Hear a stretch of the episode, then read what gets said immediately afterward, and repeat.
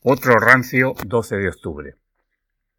Otro 12 de octubre se celebra el Día de la Nación Española, fasto que ha pasado sin solución de continuidad de Día de la Raza a Día de la Hispanidad, y desde 1987 Día de la Nación Española.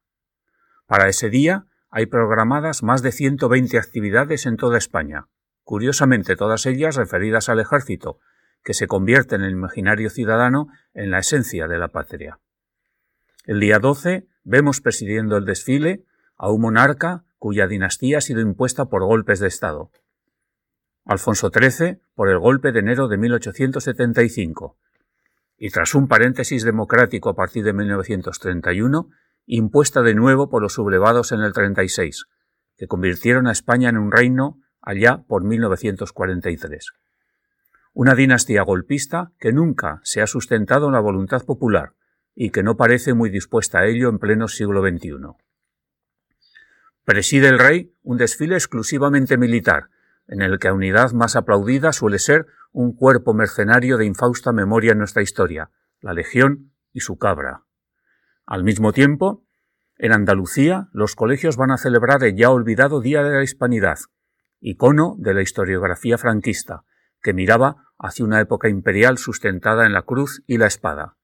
Otra victoria de Vox.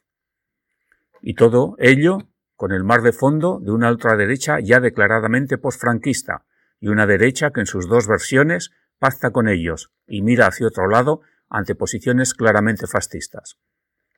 Y con el PSOE, como siempre, puntal de la monarquía, teniendo el presidente Pedro Sánchez la desvergüenza de decir que el Borbón Felipe VI representa los valores de la Segunda República. Y es que esta débil democracia no ha sido capaz de romper el hilo umbilical con el pasado, y ni siquiera convierte en Día de la Nación la conmemoración de la Constitución de 1978, que mal que bien, y como un trágala, votamos la ciudadanía. Necesitamos una rebelión democrática que, como pedía Joaquín Costa hace más de 100 años, ponga siete llaves al sepulcro del Cid. Necesitamos una rebelión democrática que rescate lo mejor de nuestra historia, para, apoyados en ella, mirar al futuro para conseguir, no más país, sino un país mejor.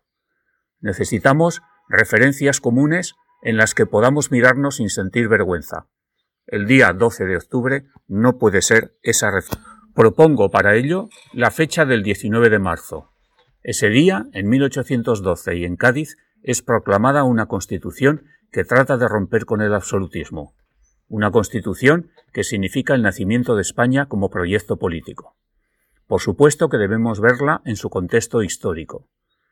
En una sociedad feudal con la monarquía absoluta y la Iglesia católica como sostenedores de ella, las Cortes de Cádiz tratan de acabar con el absolutismo, convertir a los súbditos en ciudadanos con las limitaciones de la época.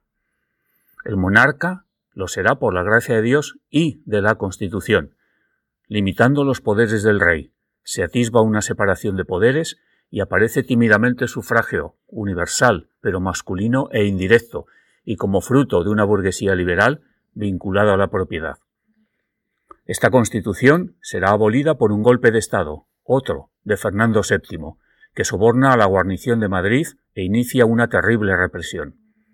En 1820, Riego, sí, el del himno de Riego, se subleva y la pone de nuevo en vigor.